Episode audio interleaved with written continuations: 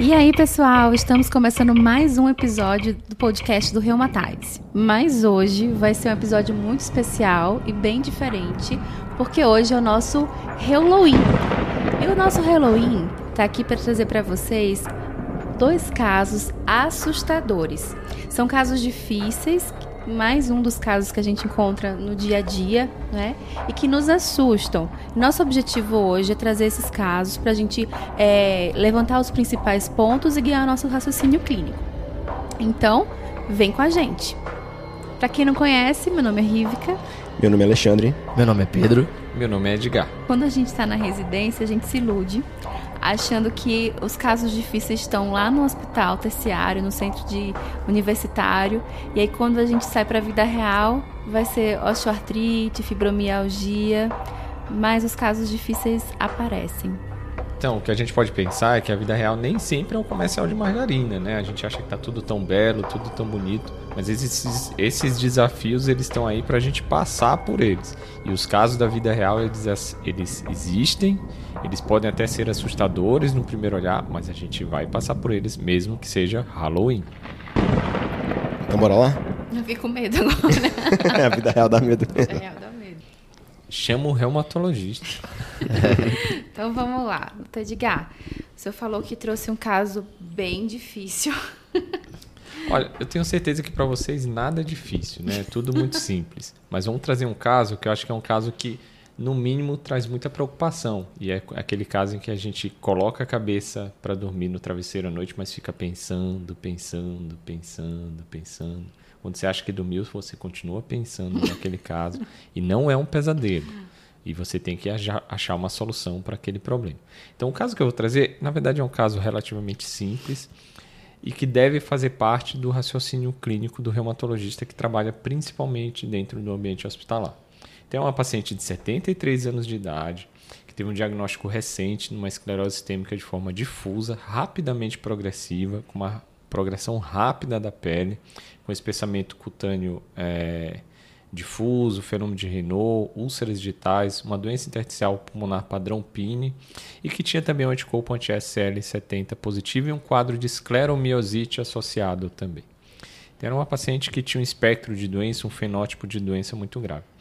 E ela tentou fazer ciclofosfamida no início desse quadro, é, fez uma neutropenia grave, não conseguiu continuar. Depois ela tentou fazer um microfenolato, fez uma intolerância do trato gastrointestinal, ou seja, a gente tinha soluções para os problemas iniciais dela, mas essas soluções não foram a contento, né? A gente teve problemas e eventos adversos graves com essas medicações. E como ela tinha, começou a apresentar um quadro de fraqueza muscular associado a essa escleromiosite, com uma CPK em torno de mil a dois mil é, durante esse período de, de maior fraqueza, foi prescrito para ela então corticoide numa dose é, é, próximo de meio miligrama por quilo, que para ela dava em torno de 30 miligramas, e também o rituximab. Essa paciente ela realizou a primeira aplicação do rituximab e mais ou menos uma semana depois da segunda aplicação do rituximab, ela começou a apresentar um quadro de diarreia, desidratação e até mesmo uma alteração de incontinência fecal e procurou o pronto-socorro desse hospital. Quando ela procurou o pronto-socorro, a gente viu que ela tinha uma anemia, uma globina em torno de 7, uma plaquetopenia em torno de 60 mil plaquetas, é, os leucócitos em torno de 4 mil e tinha uma creatinina e uma uréia também. E aí no exame físico, quando ela chegou no pronto-socorro, ela realmente estava desidratada, duas cruzes em quatro, é, viu-se que ela tinha uma força muscular grau 4 proximal de membros inferiores é, extremidades bem perfundidas, um fenômeno de Raynaud com algumas úlceras digitais que já eram crônicas e estava normotensa. Ela tinha uma pressão de 110 por 80, que já era mais ou menos a pressão basal dela. O que, que a gente tem que ficar preocupado nesse momento? Né? Uma paciente com uma esclerose sistêmica de rápida evolução, que chega no pronto-socorro depois de uma imunossupressão com essa dose de corticoide também. Então, é, tem alguns pontos que a gente tem que levar em consideração. Na verdade, muitos pontos, né? Primeiro, uma paciente idosa, 76 anos, que abriu um quadro grave, uma esclerose sistêmica com acometimento pulmonar e muscular também, homeopatia. Então, assim, é uma paciente que já tem um quadro por si só de doença muito grave. E o que, que a gente espera nesses pacientes que abrem, com, que abrem um quadro com esclerose sistêmica forma difusa? Então, a gente espera que o paciente, diferente da escleroforma limitada, não é aquele paciente que começa muitos anos com fenômeno de Raynaud, que progressivamente tem um espessamento cutâneo.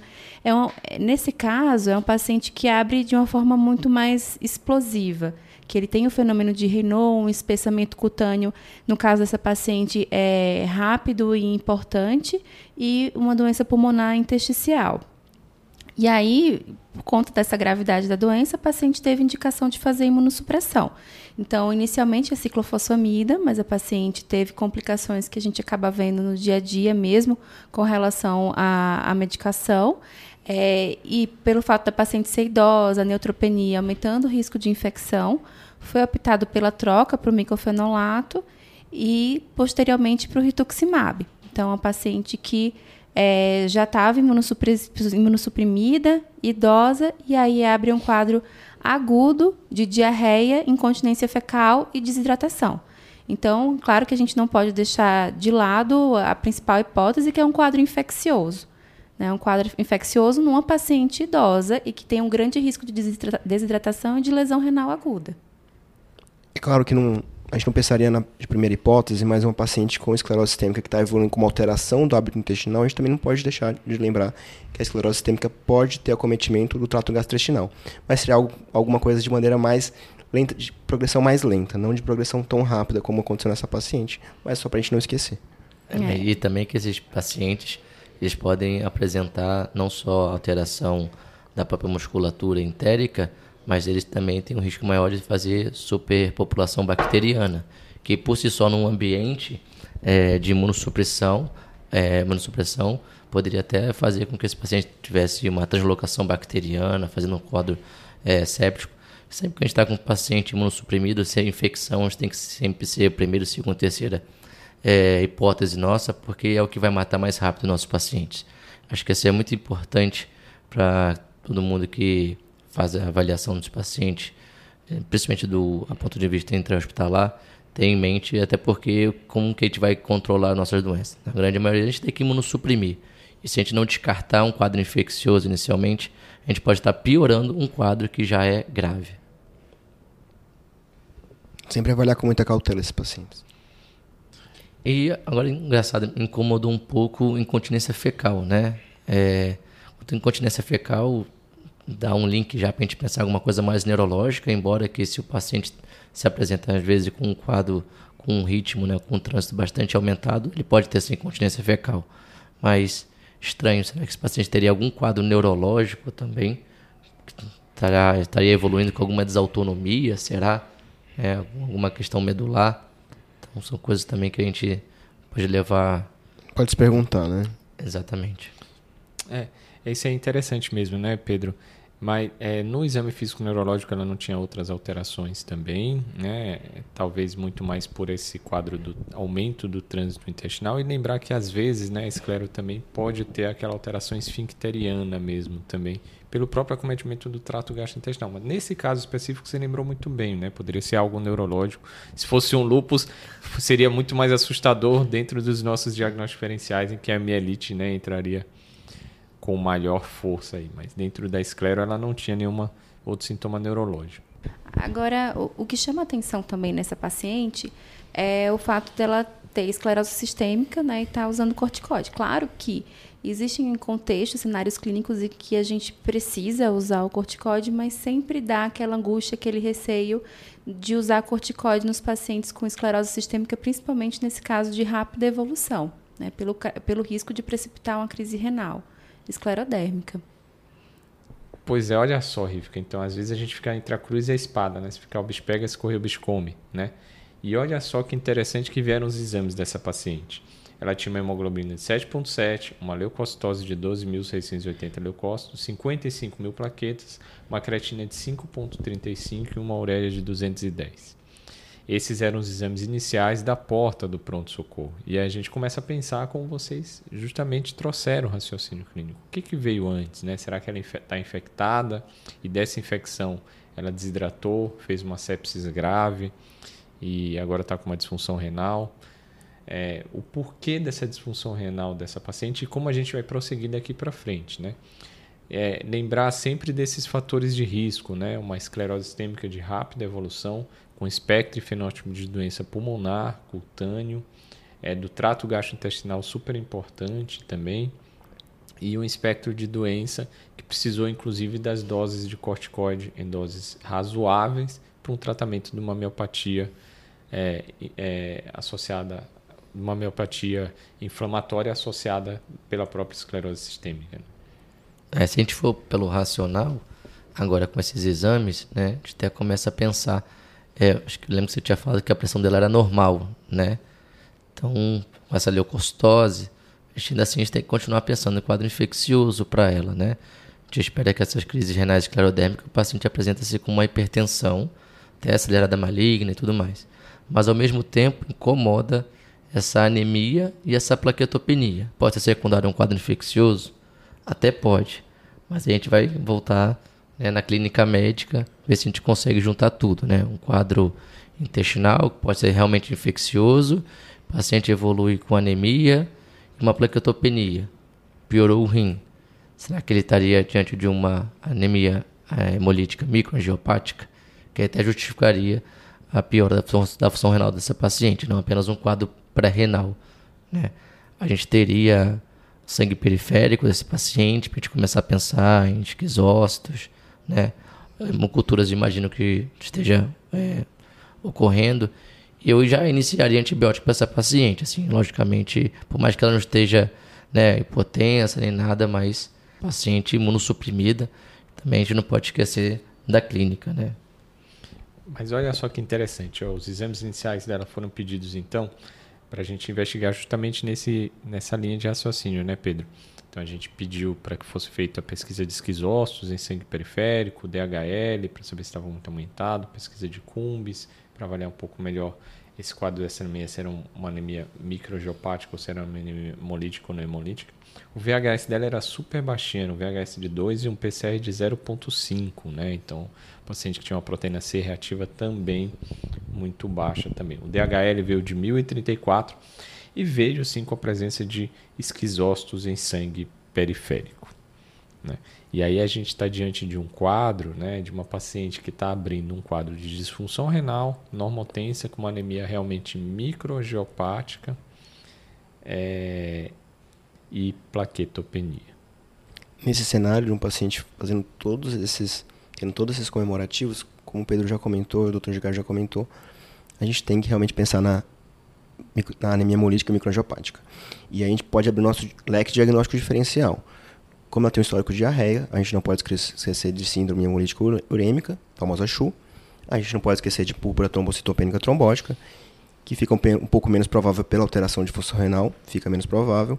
E no contexto de uma paciente com diversos fatores de risco, com esclerose sistêmica, forma difusa, de progressão rápida e uso de corticoterapia, a gente não pode esquecer da crise renal esclerodérmica, que geralmente, como já foi comentado, acontece no paciente hipertenso até 10% dos pacientes podem ter uma crise renal esclerodérmica normotensa. Então a gente não pode descartar essa hipótese. É uma hipótese muito plausível diante de um paciente com tantos fatores de risco. Até pensaria outra coisa que a gente vai fosforilando, né? A gente gosta muito de clínica médica. Nossa, me incomoda muito esses casos e ver com VHS PCR normal, assim. Uhum. É, parece, lógico, a gente não pode botar o laboratório na frente da nossa clínica, né? Mas ah, lembra que o VHS ele é um exame funcional, né? Então ele depende das proteínas plasmáticas, principalmente fibrinogênio. Será que esse paciente precisa estar consumindo fibrinogênio, fazendo uma CIVD, né? É, mas também não faz muito sentido o PCR tão baixo, né? Pensando num quadro mais inflamatório, o PCR depende mais de teolecina 6, né? Mas será que esse paciente podia estar fazendo uma CIVD, consumindo as proteínas, né? Acho que seria até legal a gente ver como é que é o TTPA desse paciente, até ver com a função hepática também, né? Às vezes o paciente entrou numa insuficiência hepática, não vai ter proteína, e a gente fica um pouco vendido nas provas inflamatórias, né? Isso é um outro comentário com relação à pressão da paciente, né? Alguns pacientes, eles tendem a ter uma pressão arterial basal um pouco mais baixa que a população em geral. Então, muitas vezes o paciente tem a pressão arterial basal, uma sistólica de 100, uma diastólica de 60. E esse paciente evolui com uma, uma PA sistólica de 130, por exemplo. Ou seja, ele teve aumento na sistólica de 30 milímetros de mercúrio. Num paciente com esclerose sistêmica, quando isso acontece, você já tem que ficar com o pé atrás se esse paciente não está evoluindo com uma crise renal esclerodérmica, que pode ser um dos primeiros achados, é alteração da PA no paciente ambulatorialmente. É, isso é, é, é, se assemelha muito ao que a gente vê na gestação, né? Então, o, o, aumento da pressão arterial sistólica na paciente, né? Que já tem uma pressão que às vezes já é mais hipotência. Né? Acho que todas essas considerações são super relevantes, né? Para a gente pensar, né?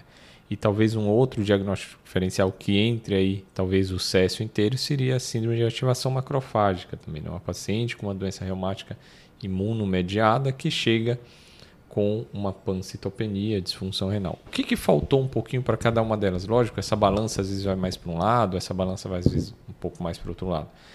Mas a febre às vezes é um dos sintomas que mais ajudam a gente, né? Seja para um quadro infeccioso, seja para um quadro de ativação macrofágica.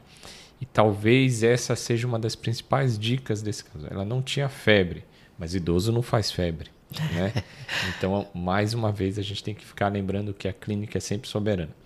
Mas a próxima pergunta que eu acho que a gente tem que fazer é, então, assim, se a gente tem uma paciente com uma esclerose sistêmica, uma disfunção renal, em que o leque de diagnósticos diferenciais é extremamente amplo, né? Como todos vocês comentaram, o que, que a gente pode fazer a partir desse momento para ajudar a fechar o nosso diagnóstico e o que, que a gente pode pensar em fazer para que a gente comece o tratamento o mais rapidamente possível, sem que isso leve a danos ou minimizar os danos da paciente, né? Quanto antes a gente tratar, melhor vai ser para essa paciente.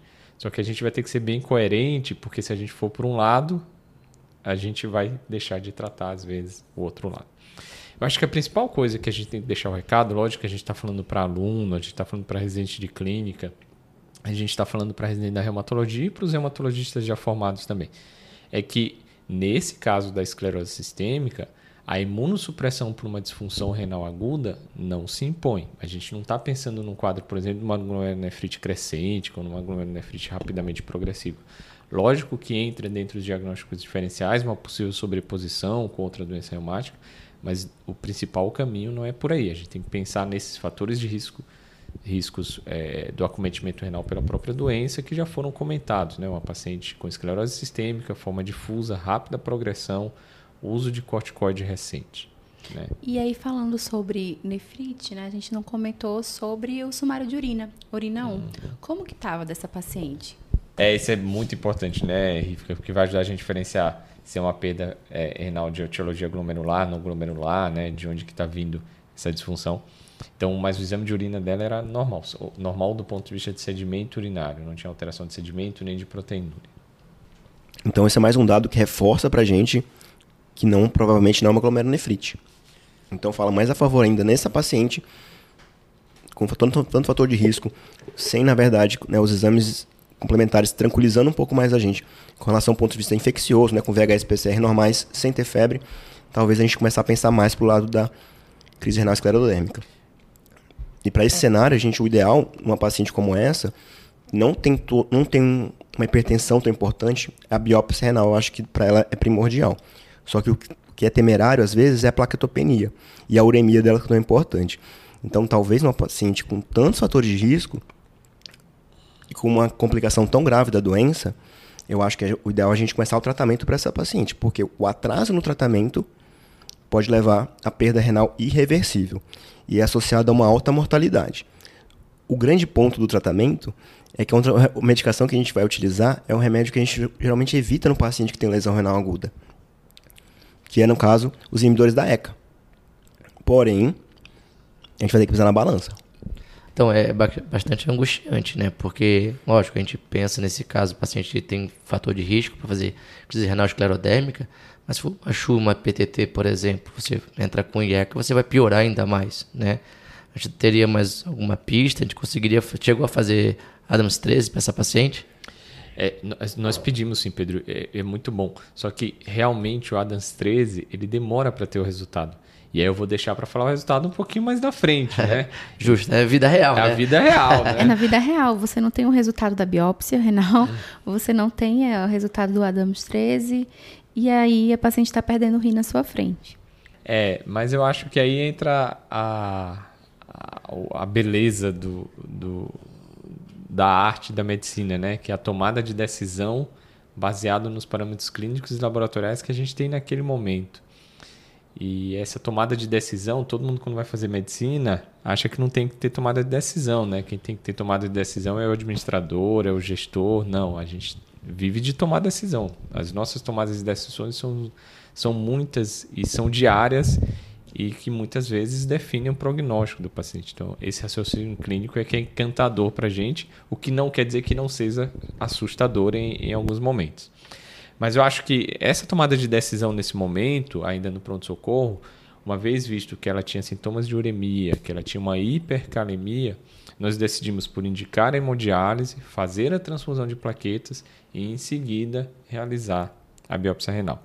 E nesse momento já começar a introduzir o inibidor da ECA em doses mais baixas, 12,5 de 8 em 8 horas, e acompanhar muito de perto a pressão arterial dessa paciente, que gera uma normotência, mais tendendo né, uma pressão normal, é, é, mas não hipertensa, né, como vocês já comentaram, e com uma progressão cada vez maior dessa dose, de acordo com a pressão, de acordo com os níveis de potássio, de acordo com a resposta da função renal dessa paciente, aguardando o resultado dessa biópsia, mas comprando e acreditando que o principal diagnóstico dessa paciente fosse uma crise renal esclerodérmica normotenso, que vocês já comentaram que é em torno de 10% apenas dos pacientes. E o ADAS 13 estava correndo, né? E nós curiosos em relação e a gente tentando correr ao também. resultado, né? Assim, é, é uma situação felizmente rara, né? Mas quem já teve a experiência, por exemplo, de tratar uma crise renal esclerodérmica, como você, diga, é, quanto tempo eu, eu espero que o paciente comece a melhorar a função renal depois que entra com o IECA ou com o BRA, por exemplo? Mas falando de IECA, né, que a gente mais utiliza. É, eu acho que a gente tem que ser persistente e paciente ao mesmo tempo, porque essa melhora pode ser é, mais tardia. Então a gente tem que insistir nesse tratamento né, de vasodilatar o intrarrenal com o inibidor cobrar. A gente pode associar também bloqueador do canal de cálcio, como por exemplo a minodipina, para esse paciente assim que possível que a pressão permitir, mas lembrar de tentar chegar a doses mais altas no DECA. A gente dá preferência pelo captopril, por ser uma droga de ação mais rápida, com uma meia-vida mais curta, em que a gente pode, pode titular essa dose de maneira mais rápida. Então a gente aumentando se num dia a gente já estava de 25 de 88, no outro dia a gente estava 25, 25, 50, depois 50, 50 é, e 50, até chegar 75, 50, 50. Então você pode ir titulando cada uma das doses de acordo com o comportamento da pressão do paciente e, e, e, e e dos outros exames laboratoriais que ele está assim. Mas é interessante, Pedro, que assim que o paciente pode demorar até mais de seis meses para sair da diálise, né? Então, por isso que é uma das situações em que só se indica o transplante renal depois de seis meses de tratamento, né? Então, é, o paciente ele pode, mais de 50% dos pacientes vão precisar de hemodiálise por um tempo duradouro, por um tempo longo, mas eles podem sair depois também. E você mantém o IECA em todo esse tempo, né? A gente, não deve, a gente deve iniciar o IECA, chegar na dose máxima tolerada ao paciente e ser mantido o tratamento, mesmo depois que o paciente retorne à função renal normal. E é aquela única situação da medicina, muito provavelmente, em que a gente vai indicar o inibidor da ECA em doses altas, mesmo com uma insuficiência renal aguda, né? Então, é a coragem, a tomada de decisão baseado na clínica. E o que, que ajuda, eu acho, muito essa tomada de decisão? Acho que é muito o que vocês já trouxeram aqui de base né, para essa tomada de decisão. É conhecer a história natural da doença e os fatores de risco para algumas manifestações, porque isso ajuda a gente a definir alguns fenótipos. Né?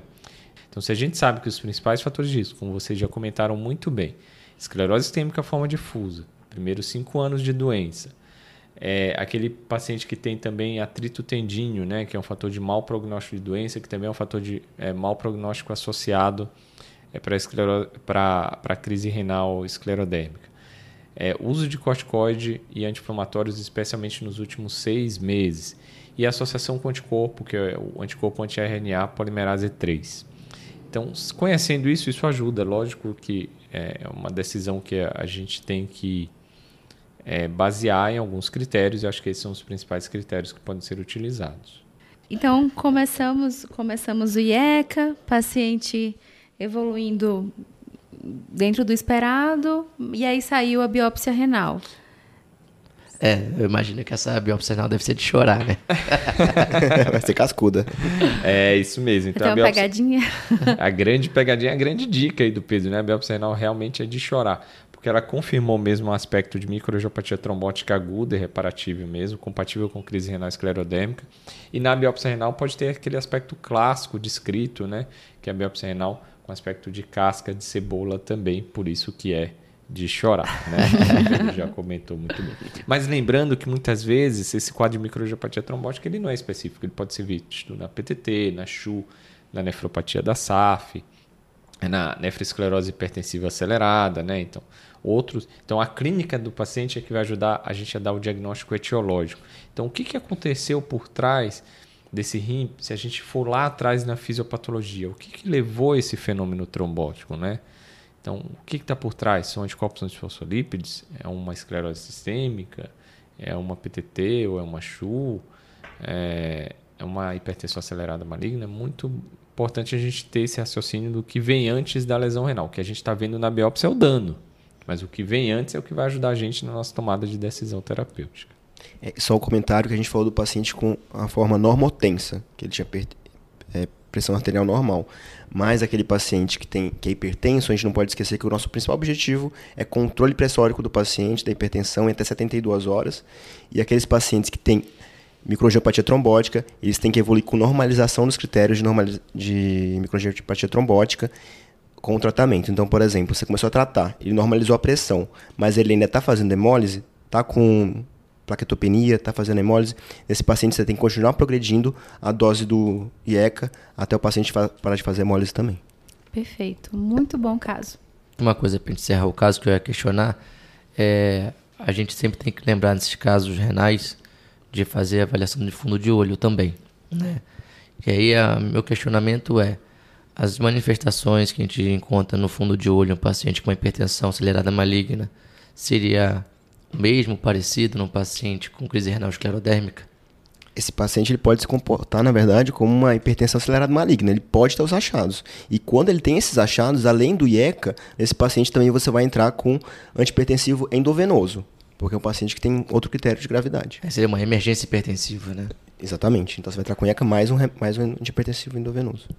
Mas, considerando que a gente comentou né, sobre é, a hipótese diagnóstica de CHU, PTT, no contexto de anemia microangiopática, tenho certeza que alguém em casa deve ter ouvido e pensado: é, nossa, mas por que não a plasmaférese, né?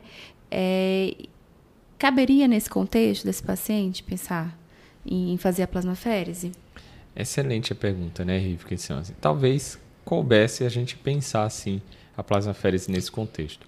Não há evidências robustas, né, que consigam mostrar eh, eh, o benefício da plasmaférese, mas há relatos, séries de casos que podem que sugerem que a associação da plasmaférese poderia ter um benefício para os pacientes com a crise renal esclerodêmica.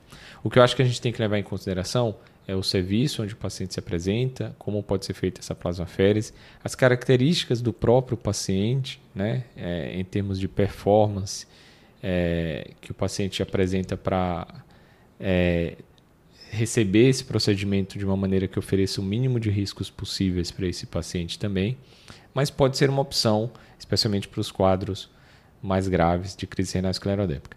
Assim como também há relatos né, do uso do bozentana, de vasodilatadores é, endovenosos, como por exemplo o prostadil, ou mesmo de medicações biológicas como a eculizumab também, que poderia trazer um benefício para esses pacientes também. Excelente. Excelente, muito bom o caso. Incrível, porque a palavra da vez agora é incrível. Não é assusta... hoje, Incrível. hoje a palavra é assustador. Então a gente acertou esse caso, né? Sobrevivemos. É, Sobrevive- Desse daí a gente escapou, né? é, a mocinha conseguiu fugir da, da serra elétrica.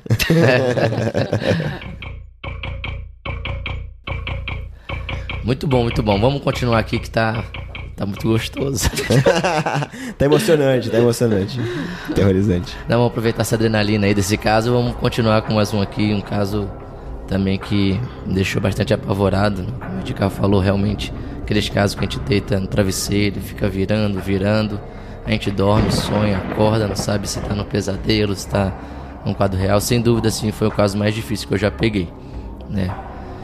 Então, é um paciente de 44 anos, um paciente que já, tem um, já tinha um diagnóstico de uma artrite psoriásica bem documentada, psoríase desde os 18 anos, e aí com cerca de 37 anos ele começou a apresentar um quadro articular.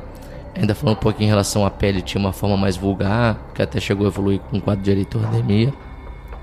E no quadro articular dele, ele tinha é, múltiplas entesites, cervical, processo espinhoso, colo external, face plantar, chegou a fazer artrite bem documentada, depois acabou evoluindo também com distrofia ungueal.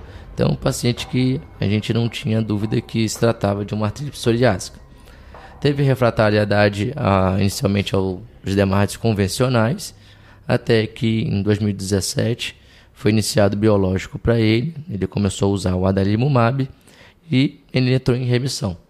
E em três anos utilizando o adalimumab, ele estava super bem. A gente começou a fazer o tapering, começou a fazer o desmame. Esse paciente, em vez de fazer a cada 14 dias, começou a fazer a cada três semanas. E mais ou menos uns seis meses, oito meses a cada três semanas, o paciente estava super bem do ponto de vista articular, cutâneo. Ele apresentou no nosso ambulatório com um quadro de febre. E, diante de um paciente né, imunossuprimido, o que, que a gente acaba se questionando? Se esse paciente pode estar com um quadro né, infeccioso. Interessante que nesse caso, ele não tinha nenhum pródromo infeccioso, nenhuma pista. Né?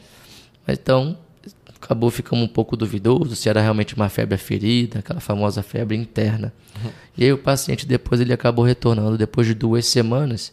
E aí sim, falando que esse paciente estava com, falando que estava de fato com febre. Essa febre agora estava se tornando mais diária, que inclusive já tinha passado duas, três vezes na, na UBS e ter feito uso de cefalexina, amoxicilina e outros antibióticos, azitromicina. E é, frente a esse quadro, não, então vamos suspender o adalimumab. E aí nós resolvemos que não, vamos ter que realmente investigar esse caso.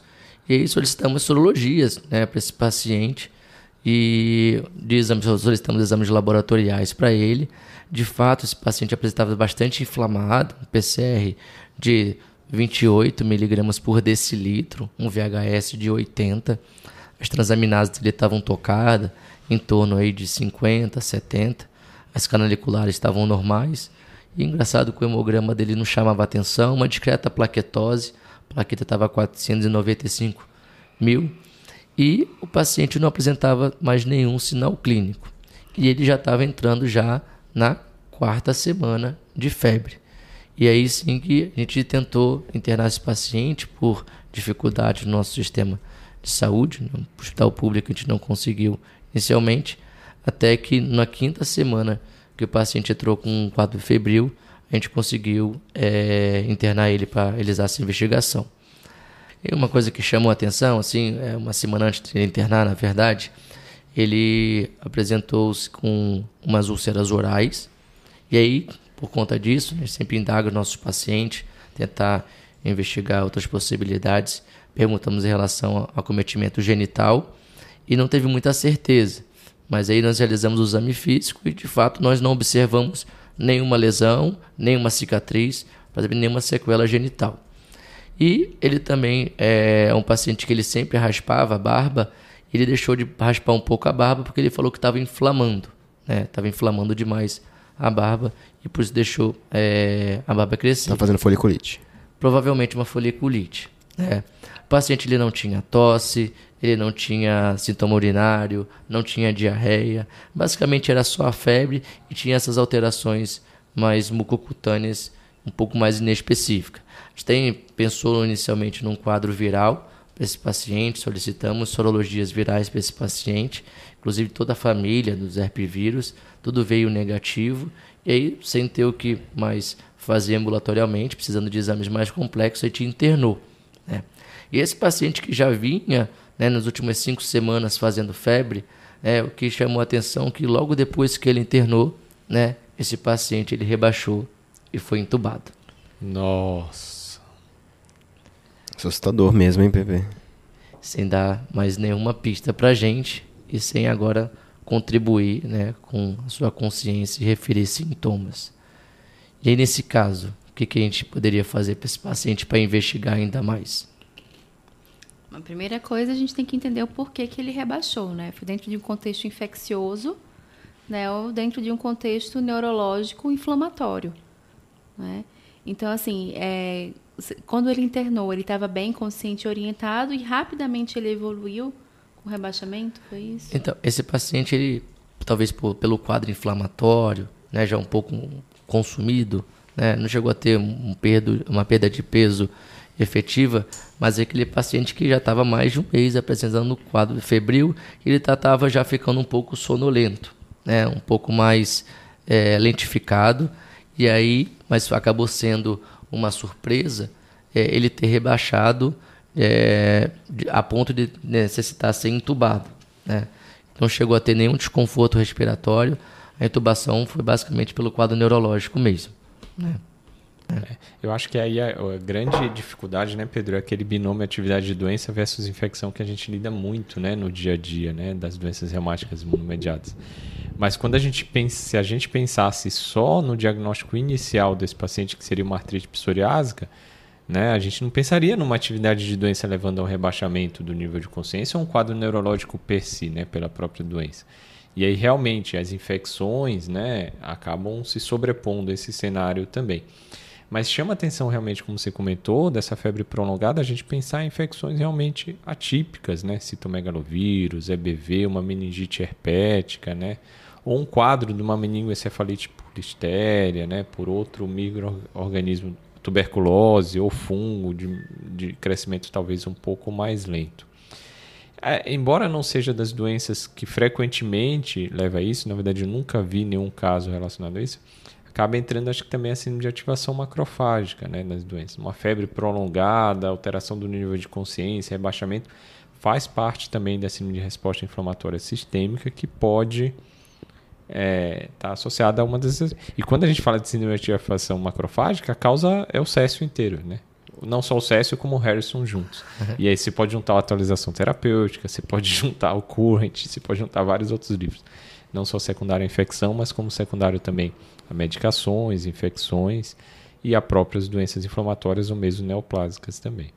Tem uma infecção também que às vezes a gente acaba esquecendo um pouco no paciente imunossuprimido, que a gente não pode esquecer, é a toxoplasmose também. Uhum. Que às vezes ela pode ter alguma apresentação um pouco mais agressiva nos nossos pacientes imunossuprimidos.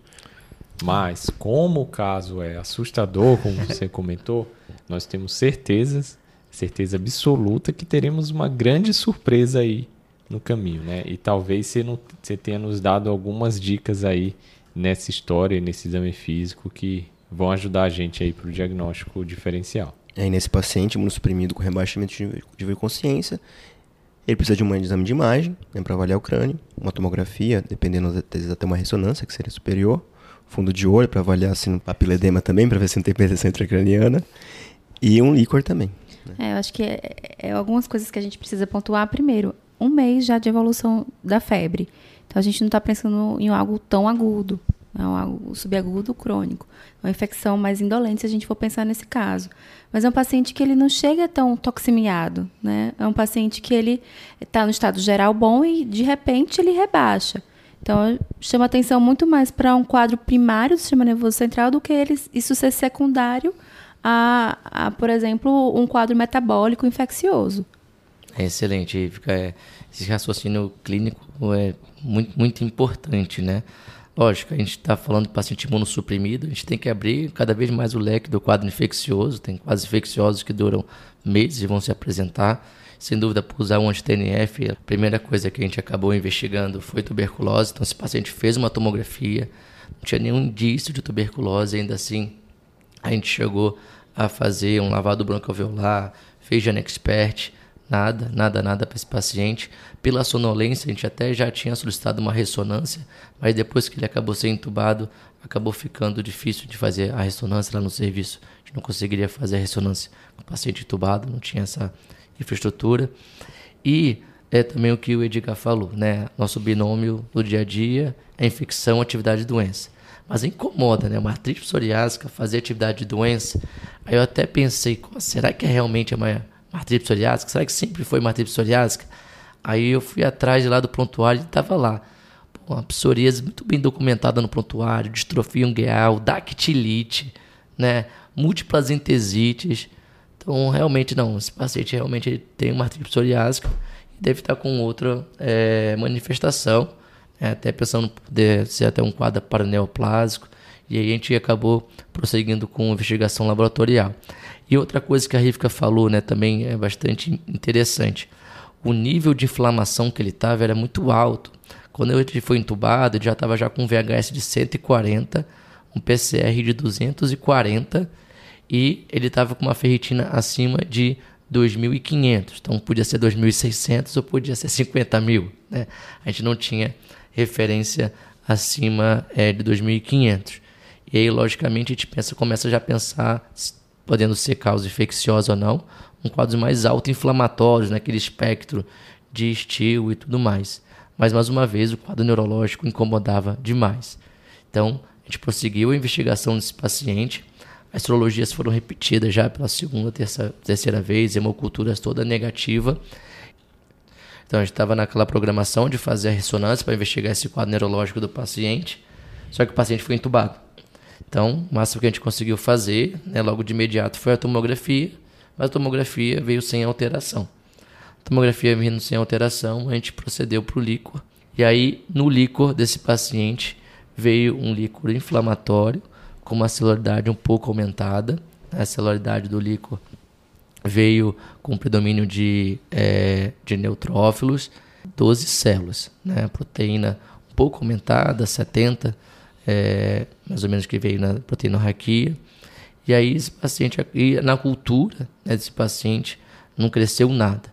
Mas até então, por todo esse contexto, esse paciente foi iniciado antibiótico terapia, inclusive cobertura para listéria, toda a parte atípica, e a gente ficou um pouco né, sem entender, nossa, esse paciente, será que essa infecção justificaria essa inflamação tão, tão intensa nesse paciente e a ponto de nem chocar, nem mexeu com a pressão dele. Né? Em nenhum momento ele teve né, um, um, um, quadro de hipotensão, de choque séptico que seja proporcional a esse nível de inflamação. Eu, eu acho que essa dica é muito interessante mesmo, né, Pedro? O, quando a gente vê o choque ajuda muito, né? As nossas doenças não chocam, né? Então tem infecção junto, né?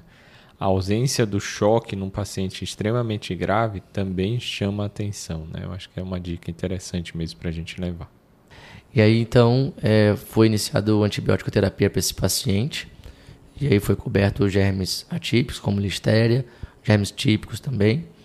E mesmo com padrão neutrofílico, foi optado deixar o paciente com a ciclovir para fazer a cobertura viral para uma possível encefalite herpética. Né? É, não foi feito RIP inicialmente, sabia que paciente com uma neuro-TB no quadro inicial pode até ter um líquido mais neutrofílico, mas o paciente não tinha muito tantos comemorativos, só a febre. A gente já tinha feito uma tomografia de tórax normal, chegamos até a fazer lavado broncoalveolar com Gene Expert antes do paciente ser entubado. Então, realmente, tuberculose estava ficando mais afastado como hipótese para esse paciente. E ficamos aguardando a cultura desse paciente. O GRAM veio ausente. É, CGBK. Exatamente. Fizemos até o Gene Expert também no líquido do paciente, né, PTB e veio também negativo, né? O GRAM veio ausente, né? Então, estaríamos diante de um quadro de uma possível encefalite ou até uma meningite asséptica, né? Ou pode ser que seja realmente um quadro séptico e sabe que a acessibilidade não é 100%, até por conta disso, pela gravidade, a gente manteve, né, o antibiótico desse paciente. É, e aí foi concomitante a esse quadro inflamatório que nós discutimos aqui, que pelo menos particularmente me incomodava muito a desproporção entre o nível de inflamação e o quadro clínico de, estável, de estabilidade hemodinâmica que o paciente se apresentava, né? Então, eu imaginava que se fosse um quadro infeccioso, é, de fato, esse paciente ele estaria muito pior. Lógico, você estava entubado, mas estaria muito pior, né? E aí, até por conta disso, me deu um pouco mais de segurança de iniciar corticoide para esse paciente, acabei entrando com miligrama quilo, essa é a grande dica, né? Quando a gente está na dúvida, está em cima do muro, um miligrama quilo ajuda bastante.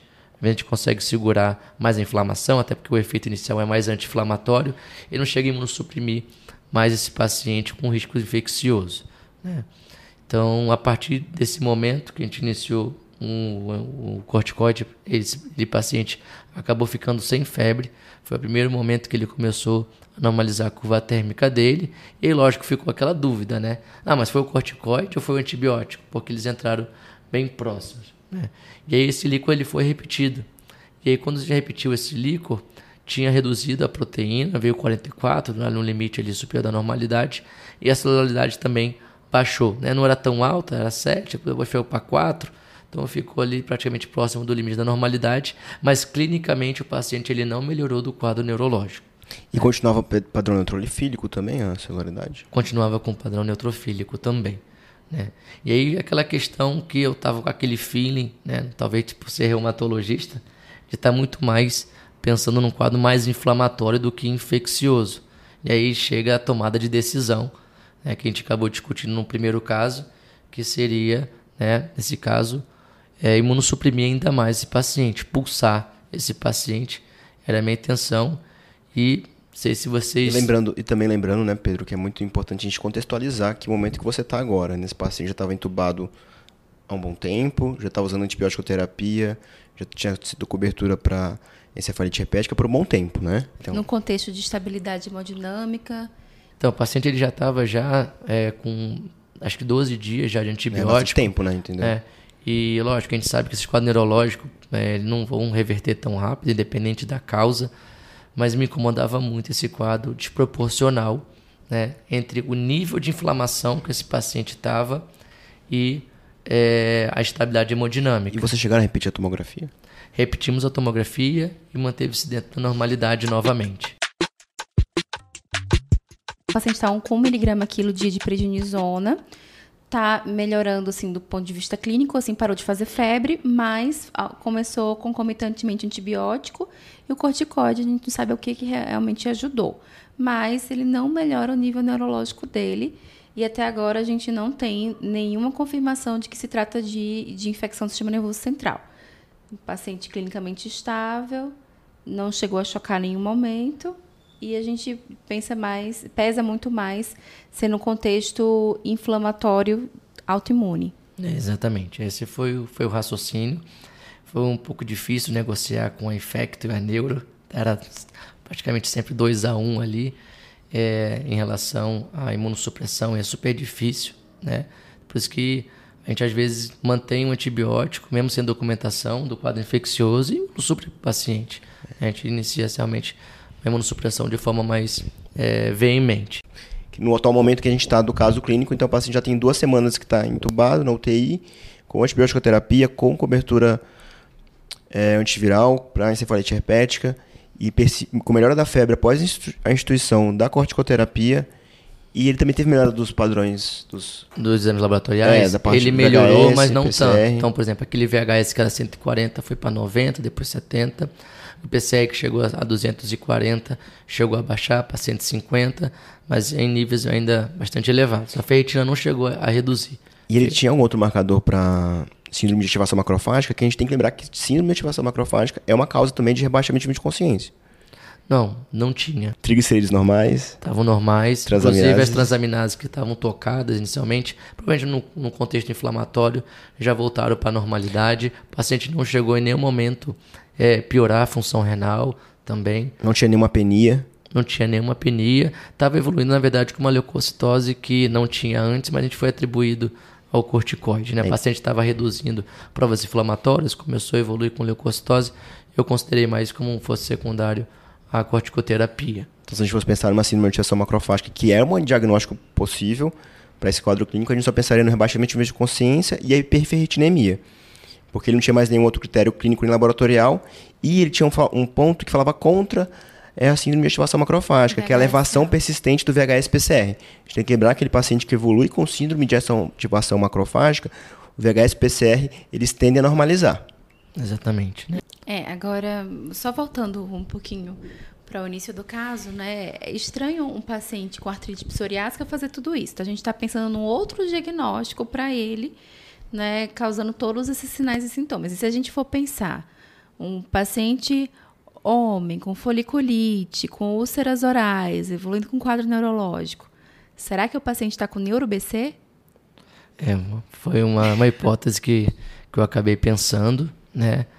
E só que difícil você instituir uma pulsoterapia sem a gente conseguir documentar, né? Então, gente queria muito essa ressonância, queria demais essa ressonância, né? E aí a gente até pensava, nossa, pô, pensando no neuro-BC, o local que é mais acometido é mesencéfalo, então pegando aquela região do tronco ali, justifica esse rebaixamento do nível de consciência, aí tudo vai se formando, né? A gente pensa, nossa, mas artrite psoriásica com BC, eu nunca vi. Tá bom que nós somos novos na reumatologia, né? E aí foi pesquisar, né? E acho que tinha dois ou três casos no mundo todo, né? Então será que está realmente conspirando?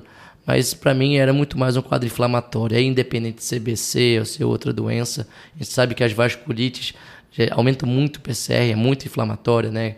Então é, a, minha indicação acabou sendo da pulsoterapia. Só que é, não concordaram né, inicialmente comigo e o paciente ele não chegou a fazer a pulsoterapia e manteve é, com a dose de 1 miligrama quilo. Cerca de mais ou menos 3, 4 dias, né, o paciente evoluiu com uma hemorragia digestiva.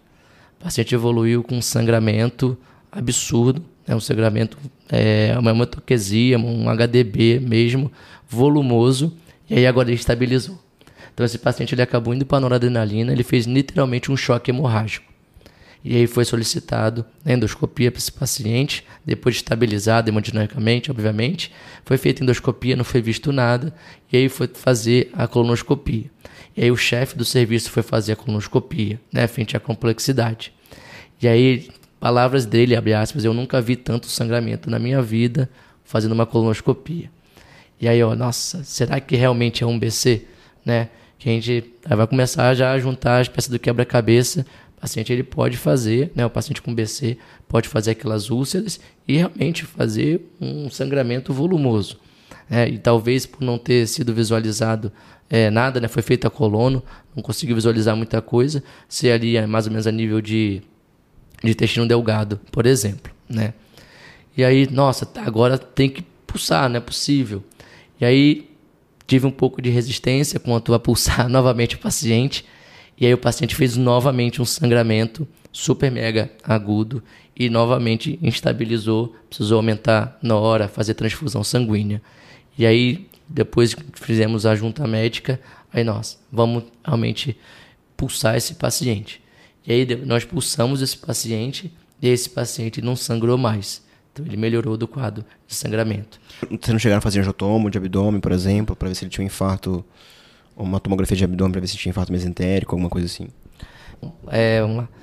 Então, depois que foi feito a colonoscopia, esse paciente com esse sangramento nada sendo evidenciado, e aí a vascular foi chamada então para avaliar o caso, e foi feita uma, uma angiotomografia, que não foi evidenciado é, nenhum acometimento isquêmico, é, nada para uma isquemia mesentérica.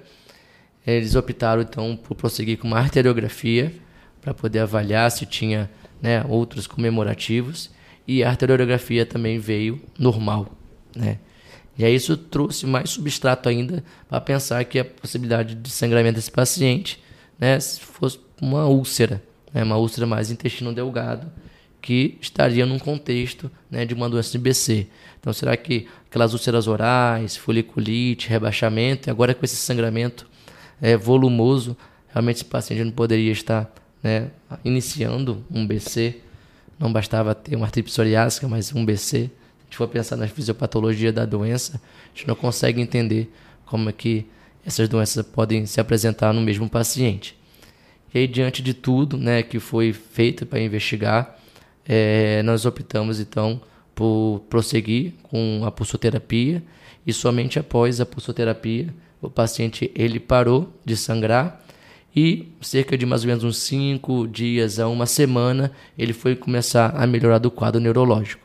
E foi realizada a pulsoterapia com metilprednisolona? Foi realizada a pulsoterapia com metilprednisolona, 1 grama por 3 dias, e depois a gente acabou retornando para a dose é, de 1 miligrama quilo. Né? E quando o paciente começou a melhorar do quadro intestinal, eu estava um pouco mais convicto que esse paciente provavelmente deveria ter um BC e que não deveria ser realmente um quadro infeccioso. Então eu entendi que provavelmente devia ser um quadro de BC grave, né? E que nesse caso a gente acaba entrando com um anti-TNF, ainda mais pelas manifestações mais vasculíticas, né? Que esse paciente se apresentava. Eu optei por iniciar o reiniciar o adalimumab. E aí na dose de 40 miligramas a cada duas semanas.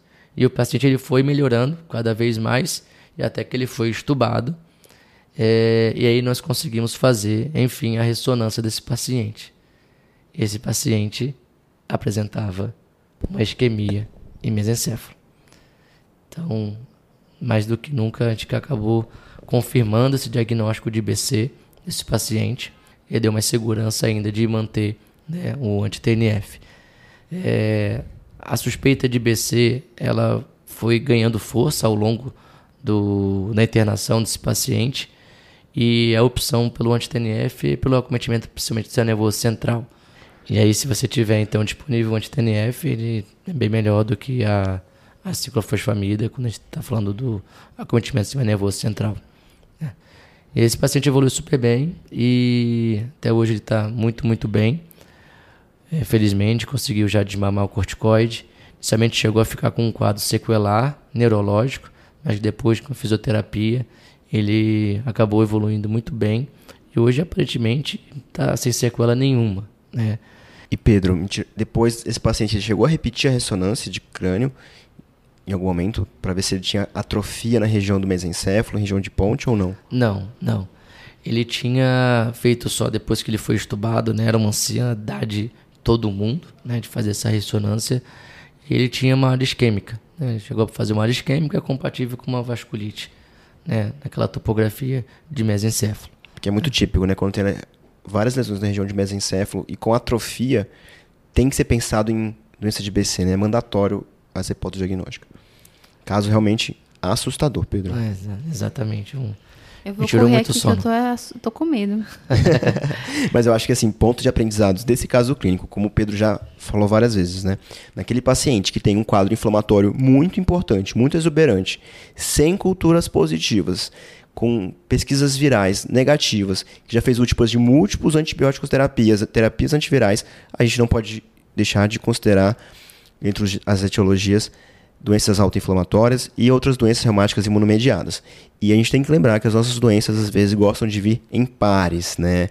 Então, o paciente que ele tem uma doença reumática autoimune, ele pode ter uma outra, né? E ele pode ter um contexto, na verdade, que eu acho que esse paciente do Pedro, a gente tem que começar a pensar em imunosregulação. Perfeito, né? perfeito, Alexandre.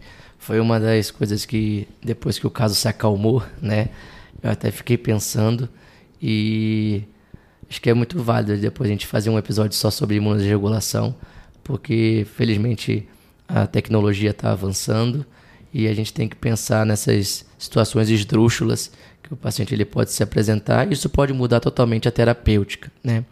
O que foi até me indagado também no caso, que é interessante, é, fala assim, Pedro, mas ele já estava usando o adalimumab, né? É, por que, que você voltou para o adalimumab? Será que o paciente não era refratário? Mas foi num contexto que você estava também desmamando. Né? Exatamente, foi o que eu acabei, assim, meu raciocínio foi exatamente esse, Rivka. É, o paciente ele não estava com a dose full, né? Ele estava tomando a cada três semanas. E tanto é que eu pensei, nossa, ele começou a piorar ainda mais depois que suspendeu, né? Então, lógico, olhando de forma retrógrada, eu pensei que talvez não fosse a, a falha, o adalimumab, mas sim a falta de utilizá-lo na posologia correta né?